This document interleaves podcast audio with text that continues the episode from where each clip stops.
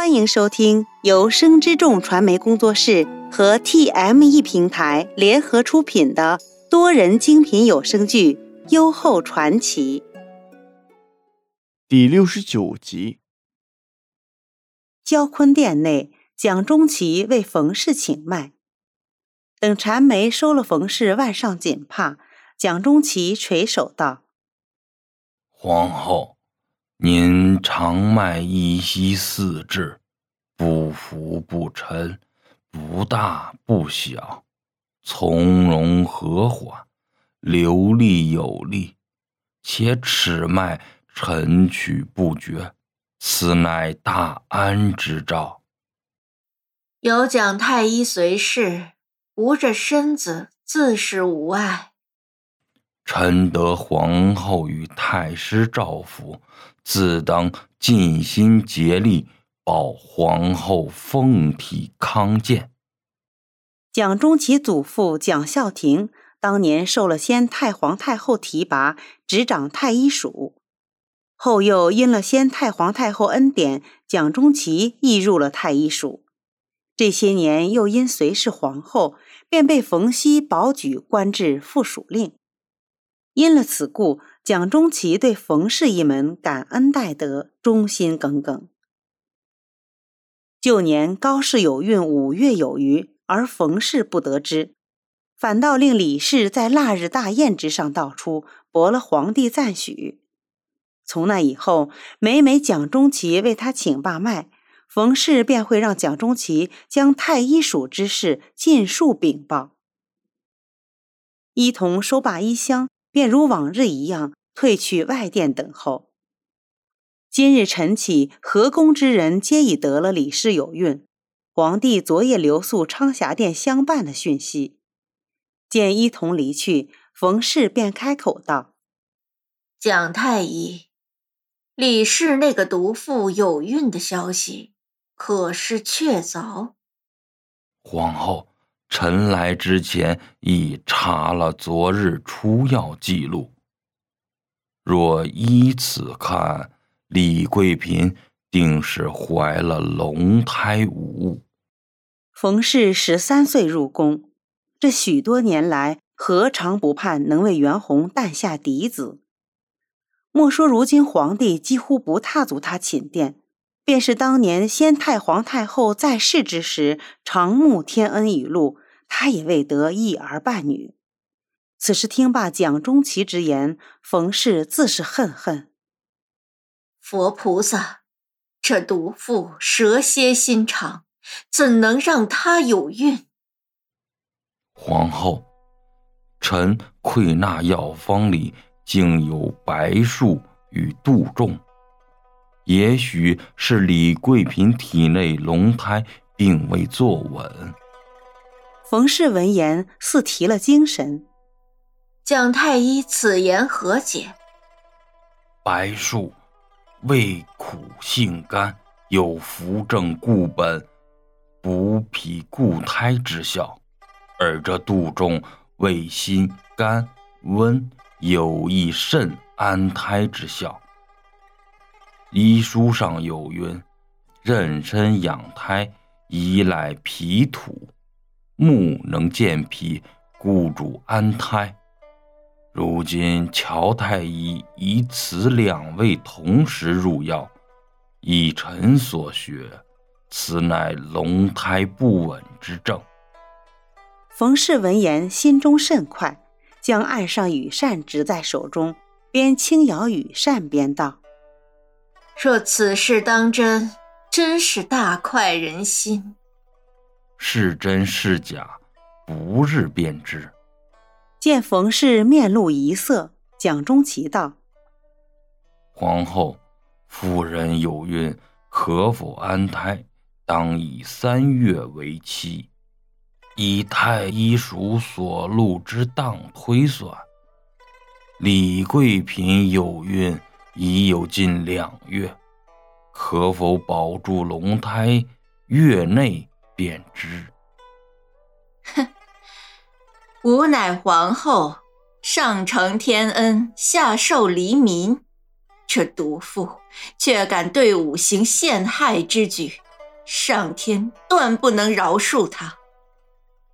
蒋中奇自是不敢接话，冯氏见状便挥了挥手：“罢了，你先退下吧，有消息及时来报。”蒋中奇应下，继而行了长礼，便退出殿外。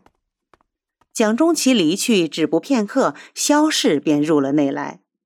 萧氏道：“陛下旧年便已允了太师聘睡小娘子为太子妃，虽未及下诏，却是陛下亲嘱太师将睡小娘子送入宫中。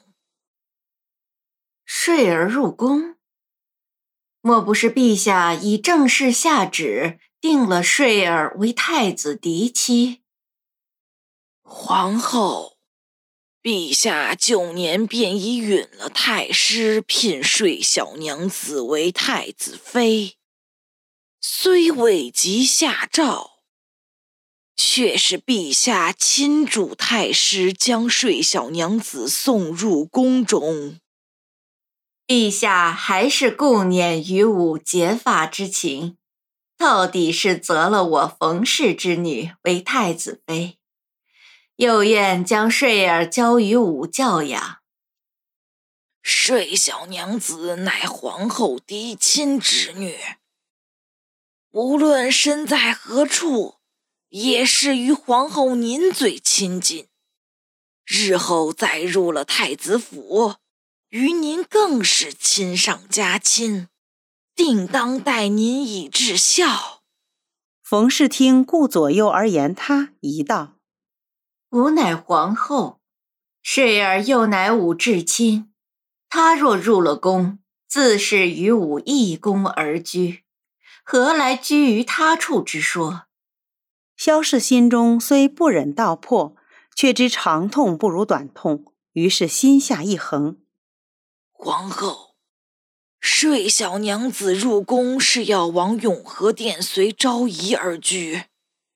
冯氏顿时沉下脸来：“你所言可真？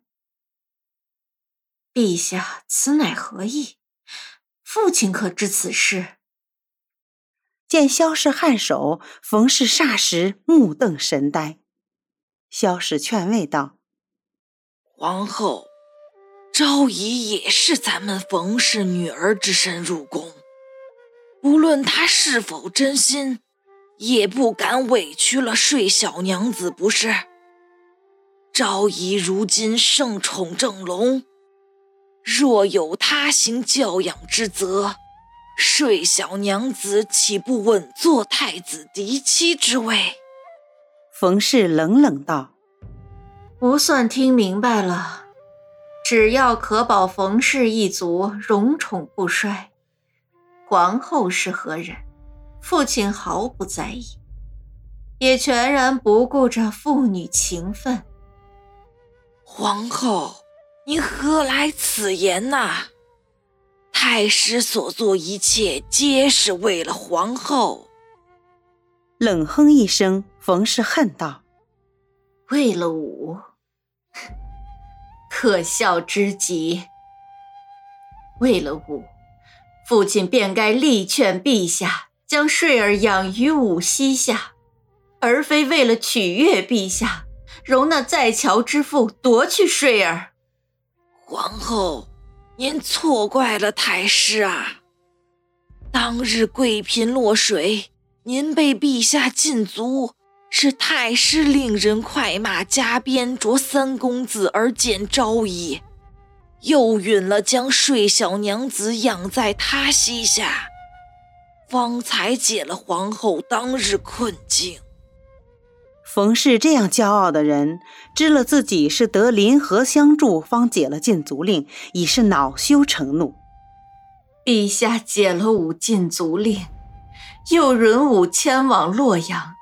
原非顾念结发之情，而是因了那在桥之妇。无处子之身嫁于陛下，可在他眼中，倒不如一个在桥之妇。皇后，您是陛下嫡妻，彼此又岂能没有情谊？若陛下当真待您无情，就是有昭仪相劝，亦是无用。虽说如今陛下偏宠昭仪，可他平日里也没有违拗皇后。奴是旁观之人，如今之事看得明白。皇后如今处境起祸之人乃贵嫔，而非昭仪。若此番借了睡小娘子入宫，而得了昭仪相助，皇后便如同多了左膀右臂，日后自可夺回至宫之权。冯氏手执羽扇，吓得踏来，在殿内来回踱步。那依你之见，吾如今该作何打算？太师说。如今陛下虽将这公权与了贵嫔，可您乃先太皇太后为陛下所册，只要您行事周至，莫要再任性而为。过个一年半载，陛下定会将这公权归还于您。一年半载，如今那毒妇怀了陛下龙胎。若再诞下皇子，又有李冲在前朝为靠，无夺回至公之权，又谈何容易？萧氏此时反倒笑了起来：“呵呵呵，皇后，妇人怀胎生子，那是劳神伤身之事。李贵嫔岂不无力打理后宫？”待睡小娘子入了宫，咱冯氏便有三女在这后宫之中。皇后，您又何愁夺不回这至宫之权？李氏有孕的消息也传到了永和殿内，林和与高嫔一席而坐，几案之上小炉烹茶，二人边饮茶边看元英习作女工。林和笑道。婴儿心灵手巧，这才学了几日女工，所绣花草已图案秀丽，绣工亦是精细。昭仪总是夸赞婴儿，婴儿且待时日磨练呢。高嫔好福气，生了如此伶俐乖巧的小阿女。婴儿这心性亦不知随了何人，若不改了这伶牙俐齿的性子。日后无人敢娶。吾倒是喜欢婴儿这心性，谁若娶了咱们婴儿啊，那才是他前世修来的福气。二人相聊甚欢之际，汪氏入了内来。昭仪、高嫔，奴扰您二位叙话。不妨事。汪嫂，你有何事？奴刚才往承乾殿。为陛下送灵粉羹，见宫内诸多嫔妃往昌霞殿给李贵嫔送贺礼。林和望着高氏道：“高嫔，我入宫时日尚浅，仍有许多宫规不知。这嫔妃有孕，可还要前往送礼？”高氏摇了摇头：“除去妃嫔产子足月之日。”和宫众人要备礼相送，余下倒是未曾有过。